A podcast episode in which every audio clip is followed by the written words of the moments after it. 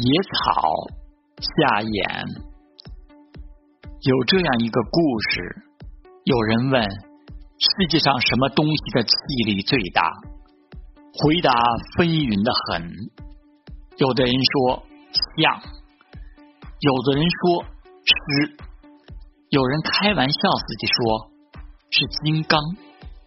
金刚有多少气力？当然，大家全然不知道。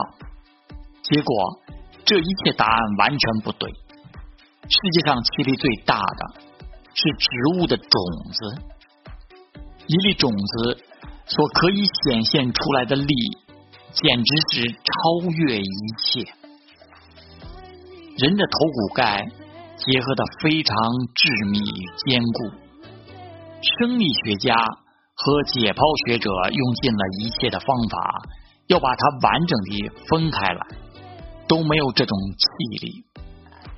后来忽然有人发明了一种方法，就是把一些植物的种子放在要剖析的头骨盖里，给它以温度、以湿度，使它发芽。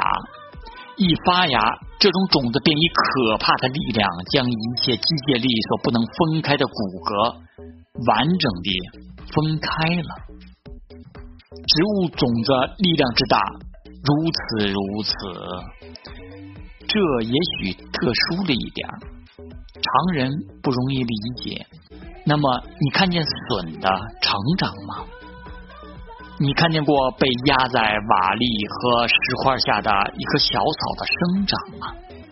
它为着向往阳光，为着达成它的生之意志，不管上面的石块如何重，石块与石块之间如何窄。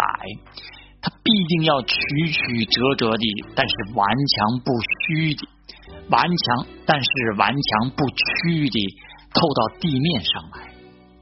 它的根往土壤钻，它的芽往着地面挺。这是一种不可抗的力，阻止它的石块，结果被它掀翻。一粒种子的力量的大。如此如此，没有一个人将想死，没有一个人将小草叫做大力士。但是它的力量之大，的确是世界无比。这种力是一般人看不见的生命力。只要生命存在，这种力就要显现。上面的石块丝毫不足以阻挡。因为它是一种长期抗战的力，有弹性、能屈能伸的力，有韧性、不达目的不止的力。